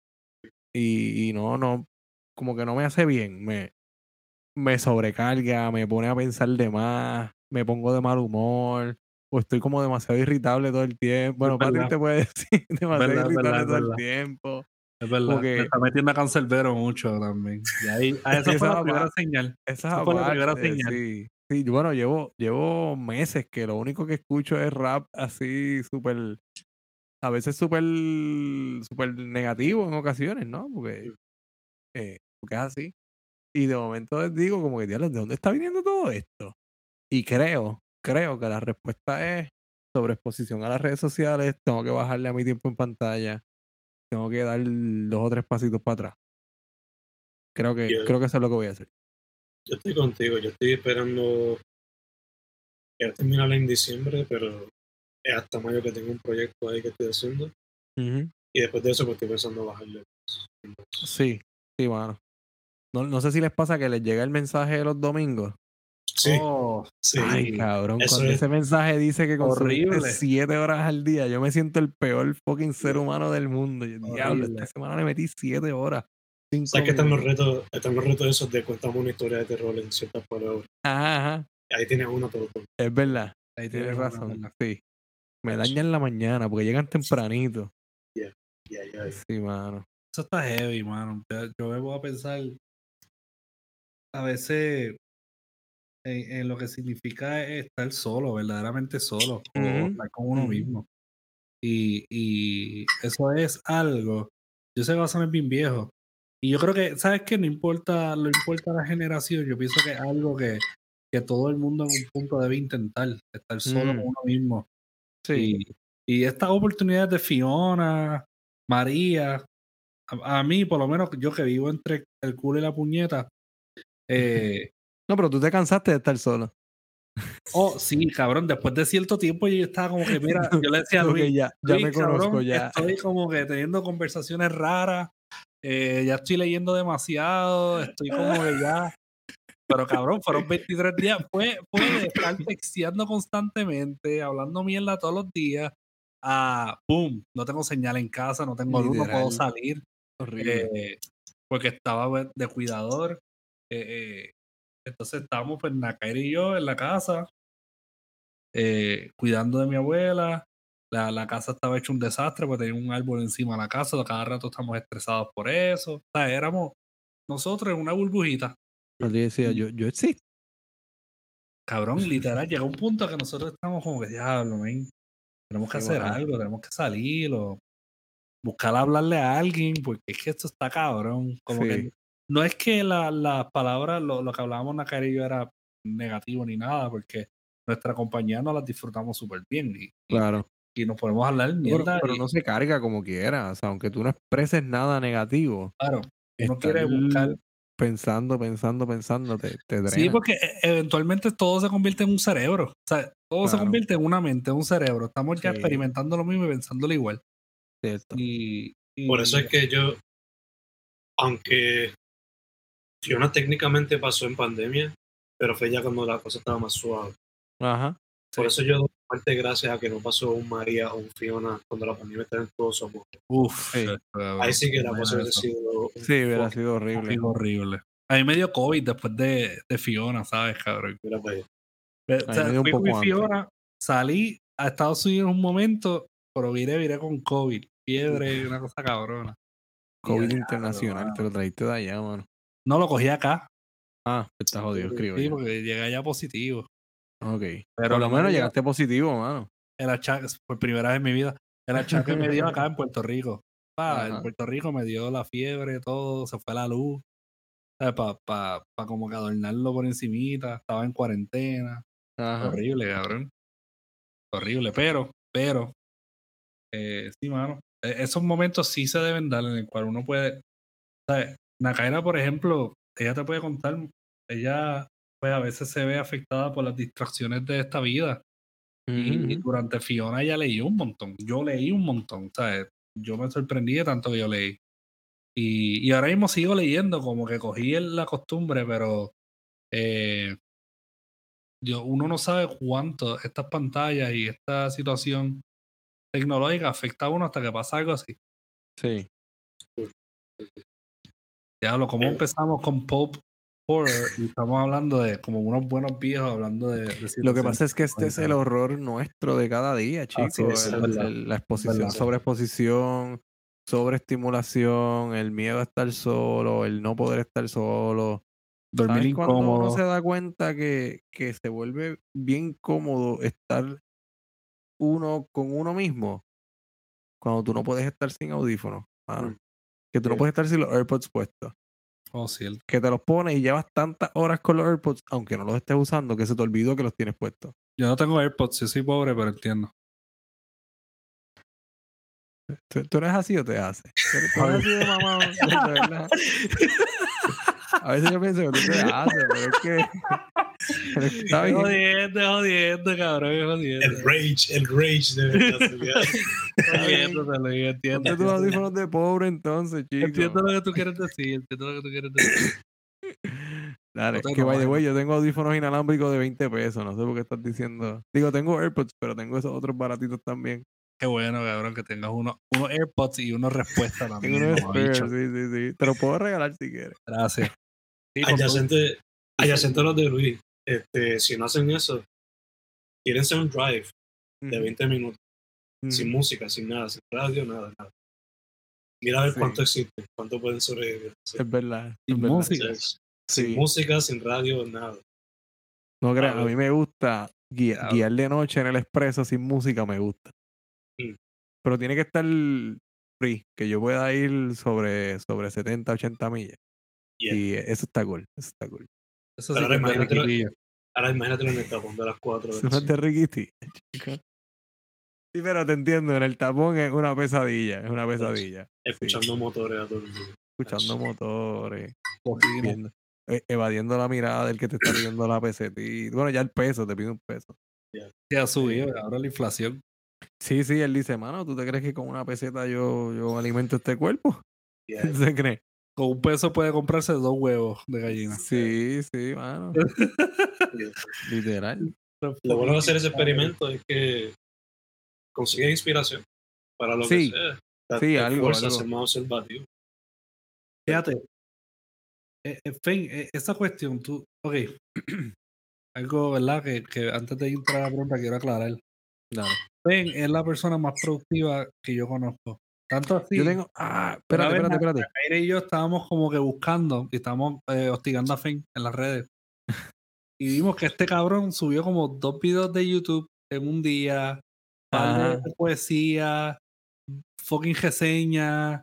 O sea, Fen subió un cojón de cosas en un día y yo, diablo, y este cabrón es maestro, pareja, Sí. como que este dude como que tiene tiempo para todo esto y yo me siento como una mierda porque yo, yo no he hecho mitad de lo que este cabrón ha hecho. Y de hecho le dijimos a Fen que todavía estamos, ¿verdad? Estamos, eh, la propuesta está para hacer un documental del proceso de él. O sea, quiero documentar Oh, este wow. proceso. De, de- Un, un día con Fen. y de hecho, algo que Fen dijo una vez, Ajá. eh, y creo que es una poesía de él, y yo, y te lo voy a decir, Fen, que, que, que sí, lo, lo has logrado, es que quizás como que Fen dice, yo no eh, puedo escribir el, el- el mejor poema, pero quiero que me admiren por mis hábitos. Yeah. O algo así fue lo que tú dijiste. Yeah. Una mala, una mala, pues sí, la disciplina. La Y, disciplina. y yo, y de la- en cuestiones de disciplina, yo tengo Fen como que bien arriba. Porque yo digo, Súper. ¿sabes? Aquí que se entrega y produce y produce sin, sin, sin bichería, produce. Fen, Fen, tú puedes contar con, con Fen tirando, trabajando un proyecto y, y, y ya. Eh, Sí, así que te lo digo y se lo digo a todo el mundo. Eh, sin que me quede nada adentro, Fen es como que una persona que súper respeto y que tengo un estándar súper alto en cuestiones de disciplina. Así Gracias, que, man. Gracias. De hecho, en parte, tú ayudaste a yo poder descubrir como que ese proceso. Porque tú fuiste la persona que me, pre- me prestó el libro de On Writing, ¿eh? de Stephen King. Uh, ahorita estábamos hablando de eso. Como él trata, ah, él trata la escritura como un 9 to 5. So, Ajá. you gotta treat it as such. Si se puede, Sí. Sí, sí, sí. dentro del espacio. Eh, No, es que yo pi- pienso que hay dos tipos de escritores. Están los que escriben y están los que anuncian que escriben. yep, Y no sé, llega el punto en que tú como que te confundes. Tú dices, venga, pero ¿tú eres escritor o motivador? yeah. right, right, right. Yo- o. Yo soy un poquito de los dos. Yo escribo como 9 to 5, pero digo que voy a escribir cuando se trata más sobre Manhattan. Por eso la novela Ok. nunca Right, termina. right, right. Así que como escritor de narrativa, tremendo motivador. Exacto, exacto. Aunque he tenido mis periodos, por ejemplo, cuando empecé a trabajar por acá, hablando, atándolo a esto de las musas a diario, cierto momento, Sí. whatever, pues surgió como una colección de como 40 microcuentos y estoy buscando como, me falta por añadirle un cuento. Y después se lo enviaré a Patrick para que lo, lo tache de jojo cuando pueda. Este, Pero sí, cuando se trata de cuentos cortos, ahí a veces pues surgen esos momentos. Pero la novela confía que soy el, el que más que dice que va a ser. Dice. Pues, Pero eh, lo tuyo requiere muchas cosas porque en cuestión de generación de conceptos, Fane al principio era bien self-referential en tu poesía. Como que en sus conceptos él era bien como que...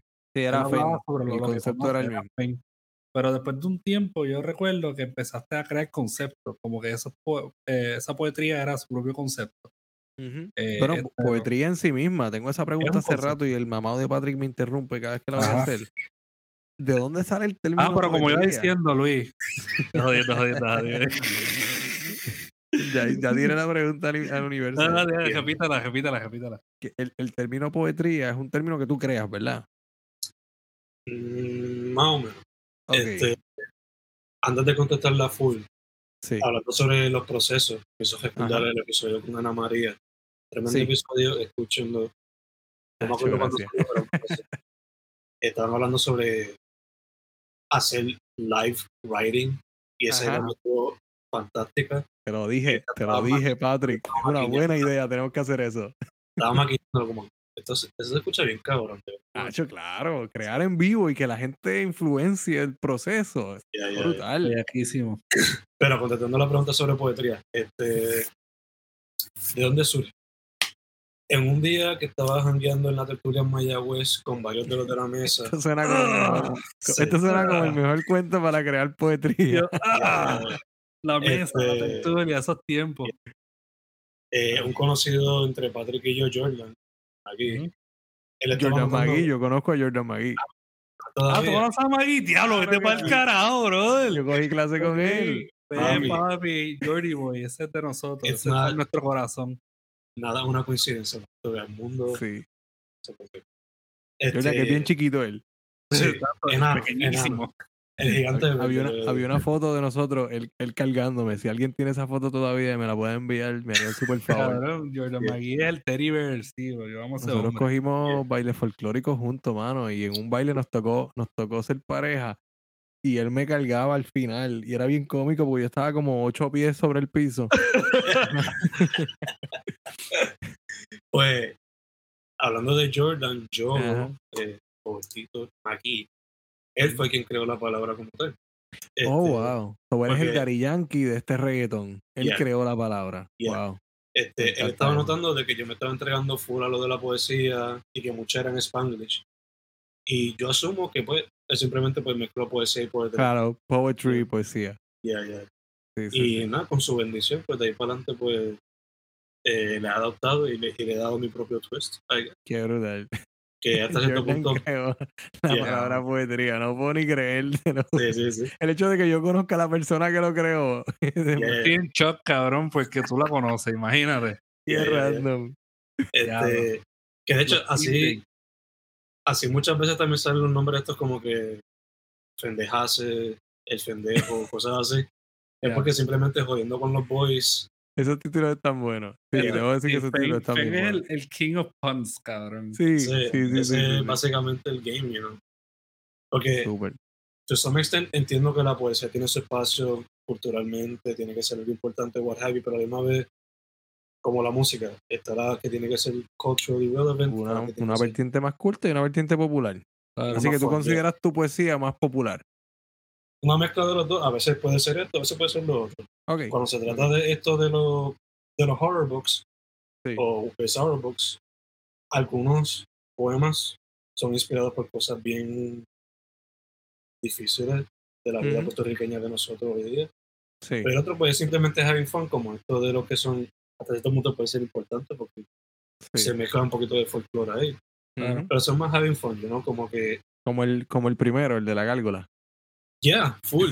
La caigo frequeando, cabrón. Eso. Esas obvio. gárgolas perreadoras Sí, son. Randy full. Ese, ese Randy. Sí, sí, sí, sí. Y, o sea, yo sabía que Luis iba a apreciar esto porque los references también como que hay referencias a Franco el gorila. Sí. Claro que sí, cabrón. Con de gorila. Yo, sí, la eso. gorila, eh. Ya, ya. So, es como que, ¿por qué no mezclar estas cosas que son tan importantes para la cultura popular boricua? Y nuestra generación específicamente, Yeah. que es la primera generación que sube que Yeah. crece. Nosotros somos los primeros adultos influenciados por el reggaetón propiamente. No el Yeah. underground, por el reggaetón. el reggaetón. ¿Por qué no mezclar eso con el folclore, con elementos B-movie de los Ujú. 50 y 60? Why not have Sí. fun? Why not? That's true. Sí, yo Let's creo que el, li- el libro funciona como una buena mezcla. Hay como, eh, todo eso Sí. que tú acabas de mencionar, lo echaste en una olla y salió un pollito guisado de, de, de, Yeah. de, de B-movies con reggaetón, con Yeah. folk horror. Una guanabana asesina salió de ahí. Sí, una- Ah, y también el, y también el, el pánico satánico boricua de también, Oh, también. bello. Que está bello, presente en todas partes y, y yo presiento que eso no va a cambiar. full, Y eso full, es súper nice, súper relevante en ese sentido porque, ¿sabes qué? No todo el mundo, cuando tú piensas poesía, este, y este es mi outlook, Sí. ahora que me pongo a pensar, cuando tú piensas poesía, no es tanto sobre hacer cultura y es más sobre sonar bicho. Mm, Y, Sí. Sí. y, y- y traer abstracciones al mundo. Y pues, eso es cool también. Pero de vez en cuando yo quiero comer un pincho con, con, con relleno de tripleta, ¿tú me entiendes? Exacto. Y Fen a veces Sí. como que se tira esos, esos pinchos con relleno de tripleta. Sí, sí, sí. sí. Fen, Fen, Fen. Fen- Fen es nuestra, nuestra alcapurria intelectual, es lo que estás diciendo. Eso es lo que tú quieres decir. Dilo Es- así. dilo algo así. algo- eso es lo que Fen estaba diciendo, cabrón. una, una alcapurria en un sábado de playa. Super shout out a Cariño en Mayagüez. Cariño en. Mayagüez, cabrón. La otra vez yo fui en nombre de Fen, me comí una senda de capurria. Uh, de verdad. No, me, me la me comí una, una- un de esto de, de tripleta. Eh, un, un relleno de tripleta, porque Fen siempre se, se comía eso con un pincho. Pero ahí. Fen siempre se lo bajaba con una botella de agua. Oh, wow. Ah, ve, disciplina ante todo. Exacto, exacto, exacto, exacto. Que de hecho, Este- hablando de la, hablando de la disciplina, este, otra de las grandes inspiraciones detrás de esa disciplina que yo he, por lo menos creado recientemente, Henry Rollins, el punk rocker, autor de muchos libros, Ujú. ese es otro más. O sea, cuando más escuchar un podcast o un video de, de esos de su disciplina, ya hay como que te dice como que why not. Ok, Y, eso. y que lo por fin lo pude conocer y ver en vivo. qué cool. qué cool. Pedro Pietri también es una influencia bastante Sí. grande en lo tuyo. Pedro Pietri, una fucking leyenda, by the way. Eh, eh, New, New Rican, ¿verdad? Este, yeah, Poetry. yeah. Él tenía este, esta serie que, que esto yo lo aprendí gracias a Fane. Eh, me habló mucho de eso. Por eso yo sé que Fane, Fane es este tipo de persona que, que él no necesita hacer por- portray himself, ¿verdad? Enseñarse como esta persona intelectual. Sí. Pero Fane es una fucking enciclopedia de, de- de cultura. Y yo aprendí de Pedro Pietri por Fane. Y aprendí del Telephone Booth Series de él, donde dejaba estos, estos poemas en, en, pues, estos teléfonos públicos y Oh, wow. compilándolos. Eh, y de hecho, yo sé este detalle. Esto nunca se ha olvidado. Y Fen me va a corregir. Pero la razón por la cual Fen todo el tiempo carga con una maleta, un maletín, es en parte por Pedro Pietri, ¿verdad? Que siempre carga con un maletín con toda su poesía. Yeah, yeah, eso es una inspiración. En Oh, eso, wow. y. Yo voy a Y escribir Wikipedia de Fen. Sí, sí, tú fuiste que lo escribió. Yo lo escribí. Y también el work ethic, porque tengo entendido que él publicó como 3.000 poemas. Wow. Sí. So, ¿Cuántos llevas hasta ahora, Fen? no Fen idea, cojón. no idea, pero Bueno, Fen, ¿cuántos llevas- libros llevas llevas? un par de miles, ¿verdad? con lo de añometría, que son 365 por plataformas, Wow. no sé si llego a eso, pero, you know, quiero llegar al nivel del master y para llegar al nivel del master, para practicar el- Súper. y soltarlo sin miedo, you know. Sí, sí, sí. Wow. Porque hay que- también hay que enseñar a la gente que no todo el tiempo se puede retener el trabajo, en algún momento tienes que Ajá. soltarlo para que tenga su propia vida. O sea que, basado en eso que dices de, de soltarlo sin miedo, est- estás consciente que vas a tirar buena poesía, pero asimismo vas a tirar mala poesía. Yeah. Bueno, no todo el tiempo puedes pegarla. Mm. Ok. Yeah. Yo, yo, yo creo que comparto un poquito esa, esa visión, porque yo estoy consciente de que tengo muy buenos cuentos allá afuera, pero también tengo otros cuentos que no son tan buenos, porque no todo va a ser un hit, mano. no. A mí me gusta porque tú no dices que, que son malos. Tú dices, no son tan buenos. Bueno, es que a todos les tengo un cariño especial. El que lo lee, Te, te dejas que lo- ver, cabrón. dices una mierda de cuento. Pero yo no voy a decir eso, ¿sabes? Yo, En tú verdad, nunca, sí, yo tengo nunca cu- diría eso sobre mí mismo. Tengo cuentos mierda, tengo cuentos mierda. No, no, pero- pero, pero tienes razón, como que, y es una realidad que, que uno como escritor no, bueno, Fen, Fen diría que yo soy un soba letra, eso era lo que decía Fen, cuando uno editaba mucho el trabajo o trataba de pulirlo demasiado, Ajá, Fen ajá. decía que uno es un so- soba letra. Mano, Pero- ese término, veo, me, chacho, me gusta ese término. No se me olvide, es un soba letra. Me gusta eso. Eh, pero que yo entiendo que no todos los, los escritores están equipados con la, la verdad de que siempre va a haber un punto óptimo, pero a la vez va a haber un punto más bajo Sí. dentro de Sí, tu escritura. Y pues, like, yo he, llegado a ese, ¿verdad? He, he pensado mucho en eso y, y he llegado a reconocer en mí, ¿verdad? Que, que hay muchas cosas que puedo mejorar, como hay cosas que no. Eh, y, y- y- pero, pero Feng, lo- por lo que mencionas, como que no te sientas mucho a pensarlo. O, No, estoy. No, es que también muchas de mis influencias son punk. Like, los punks, lo menos que le importaba era la calidad de su música. They just wanted to record it and put it out. Sí, sí, la tiraban y si está bueno, está bueno. Si no, pues se Yeah. odia. Una gran, una gran inspiración detrás de mí son la escena de hardcore de los 80 de Washington DC. Que they were just recording, pero era para documentar lo que estaban haciendo. Porque si no, nadie lo hacía.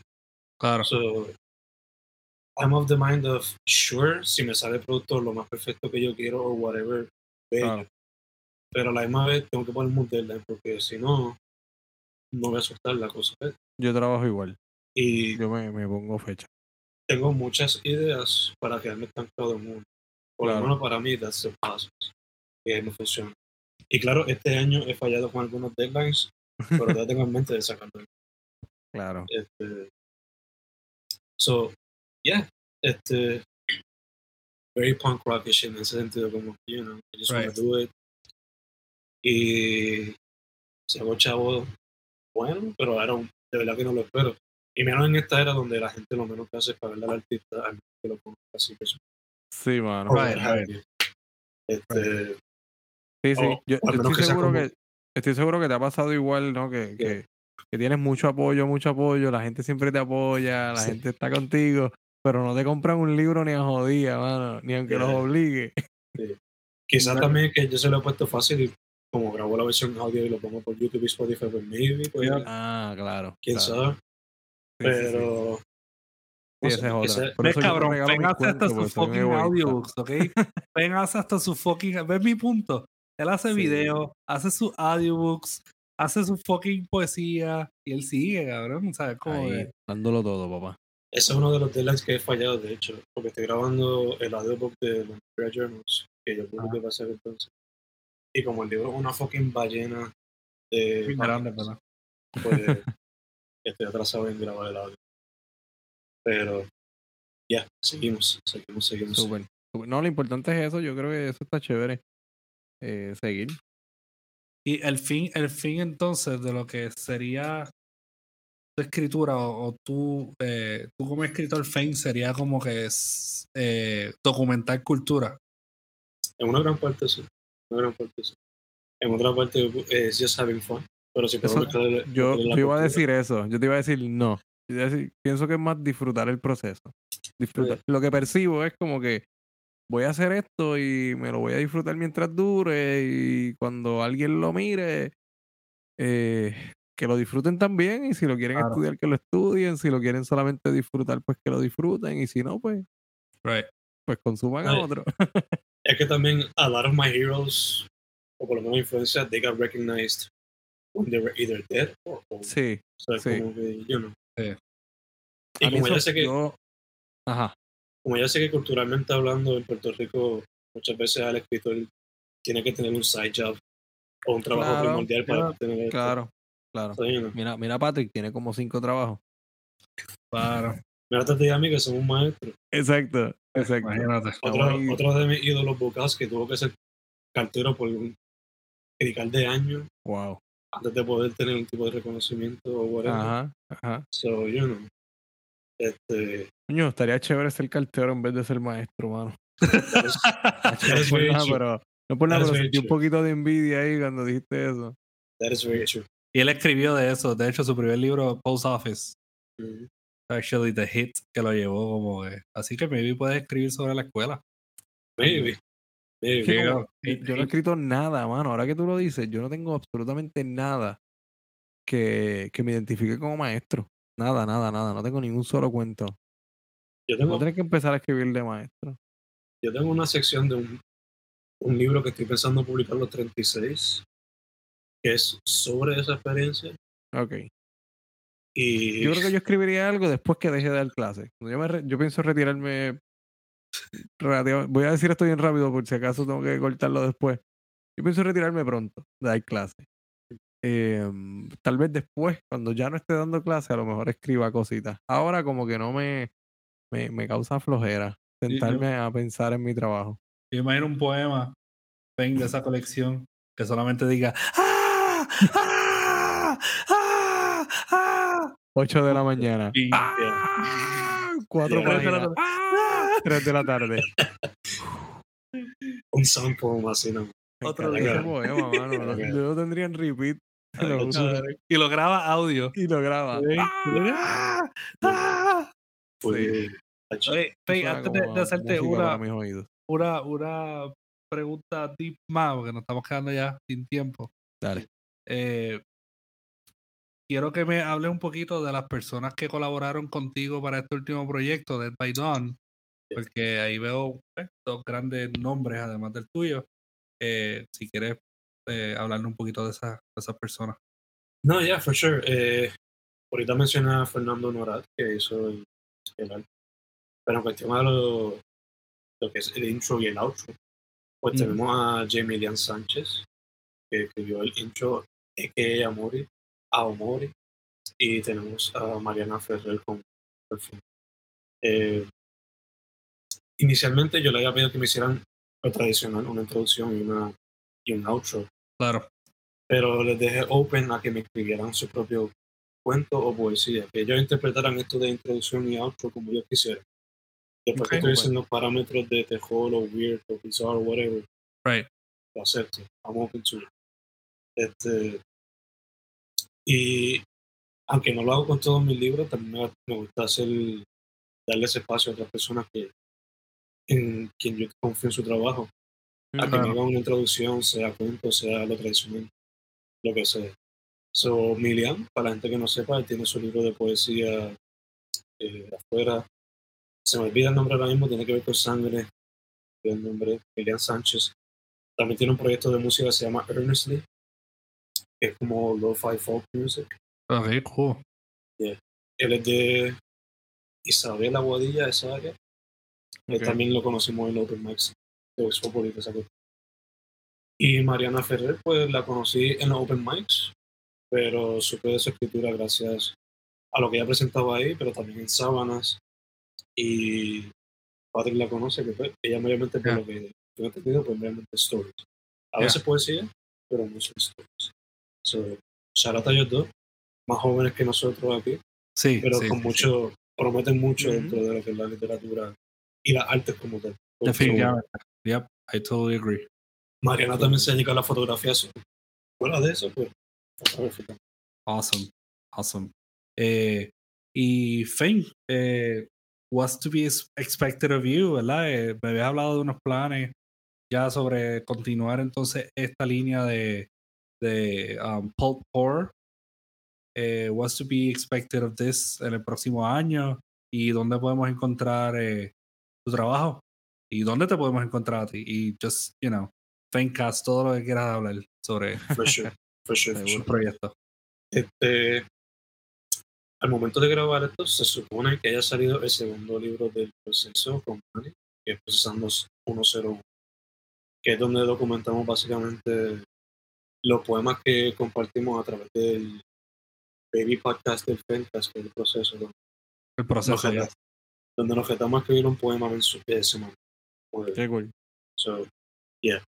Eh, en diciembre, si todo sale bien, va a salir otro, otro libro en la serie de poetría. Por ahora se llama Poetría Chulisnaki. Eh, Me gusta, me gusta. este año, pues, he estado practicando lo de Año de Cría, que es un poema, Por día. uno por los stories, uno por Instagram, uno por Facebook, uno por Twitter, todos diferentes. diferentes. Oh, wow. Sobre el año que viene, la meta es la versión física, el book, de cada Ok. uno de esos. Y junto a eso, estoy pensando seguir la serie de los libros de pop horror, weirdo, bizarre poetry, whatever, uno por mes, ya que tengo aproximadamente uno para cada mes del año que viene. Este, sería cuestión de conseguir el arte para algunos y algunos pueden hacerle unos retoques o añadirle cambios. Eh, Ok, ok. Hopefully, el último va a ser holiday related, por ahora se llama Scary Christmas, con 3X en vez de una X. Bello. Eh, y los dos antes de ese, uno inspirado por Horrorcore, que quizás Luis le encantaría ese porque hip hop de terror es una buena Sí. influencia para esto.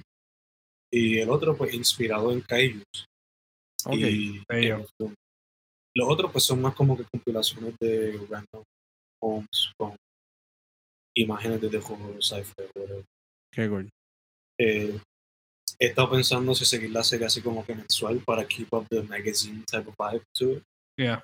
La meta es llegar a 31, pero si se pasa de 31, pues I guess 66 o 69. Pues, you know, to Súper. keep it funky. To keep it 69 me gusta. exacto. Tío, está cool. Ojo. Como las Ojo, 69, pues. so- como las 69 sombras de, de Patrick. Exacto. Este, eh, nada, para contactarme a mí es Fen Correa en todas las plataformas de social media, el Fencast también. Eh, y los libros, pues Fernando Correa González en Amazon, en Bandcamp también, o Spotify YouTube bajo Fen Correa. Eh, lo último que añadiría es que gracias a ustedes por aceptarme al culto de. ¿Cómo es que, cómo es que ustedes le dijeron? Escro- pa- Escrotógrafo, me acuerdo. Sin escroto. Sin escroto. sin escroto. Claro, Gracias, gracias a la bienvenida. Soy un miembro de. Eres oficialmente. Será un miembro oficial. Cuando terminemos de grabar, hacemos la iniciación porque eso es privado. Pero- sí, sí, Veremos. Veremos el gran escroto del cielo, como, Claro, Exacto. claro. Claro. como todos los Elder Ones. Ya por lo menos te raspaste la cabeza. So, eh. Estás empezando. Something off the list. Vamos, Sí. Pues mira, Qué- Fen, qué- de verdad, gracias por el ratito y, y ay, que esto se repita. Like, me gustaría que, que vinieras con un episodio regular y simplemente como que hablamos de, de algún tema o de alguna película o algo. Eh, Porque bueno, this is your podcast as well. Así que siempre siéntete bienvenido en Just Budging y, y si quieres un día preguntarme como que, mira, ¿qué van a hacer esta semana? Yo te digo, pues vamos a estar, no sé, viendo esto. Pues, you're more than welcome to do that as well. Súper. Sí, Eh, y de verdad, gente, apoya a este tremendo artista que no solamente, ¿verdad? Un muy buen artista, aquí bien disciplinado, pero una persona que, que es la, la, ¿verdad? la, la, la columna o- o- o es la, la persona que representa a muchos artistas en Puerto Rico, ¿verdad? Es este factor eh, que unifica a nuestra comunidad, sea literaria, sea de música, ¿verdad? Sea de Sí. cine. Eh, Fen is your guy. Así que Fen, es un placer y un honor. Y de verdad, we love you, we love your work. Tú eres, like, we miss you in the West. Pero seguro estás haciendo muchas misiones allá arriba en la metro. Ahí Eh, arriba. Allá arriba donde está la gente rica de Elysium. Ahí no, ahí no. Eh, y Luis encora. Ya, ch- Eh, ya estamos raspados, soy yo. ¿no? Sí, sí, ya- sí. Ya quedaron afectados. de, parte de. Eh, y nada, Luis, ¿quieres decir algunas palabras para Fen? No, pues gracias, gracias por estar aquí y que se repita, que se repita la visita. Gracias, pues. Este, Pasamos cool. Felicidades a ambos en Gracias. los proyectos, right? You guys have new Thank books you. coming up. Sí, Sí. La gente pendiente de eso. ¿no? Yes, Luis tiró el Sí. de relatos Yo, tengo, yo no sé por qué yo tengo esta copia aquí, pero atroces. sí, sí. Sí. Pues, Pero y, y la novela. ya que no les esté raro que los invite también a ustedes para break down the books. Cualquiera. Súper, súper. Claro que sí. Estamos puestos para eso. Para Sí, ahora Patrick y yo hemos decidido que además del podcast, pues vamos a vamos a un, un poco cazar nuestra, nuestra literatura. Relatos de ausencias atroces es un libro que tiene mucha colaboración de Patrick. Eh, la novela, pues él no me ha dejado meter tanto las manos. Ya mismo, ya mismo. Pero estamos en eso, estamos en, estamos en un viaje ahí. Eh, no sé.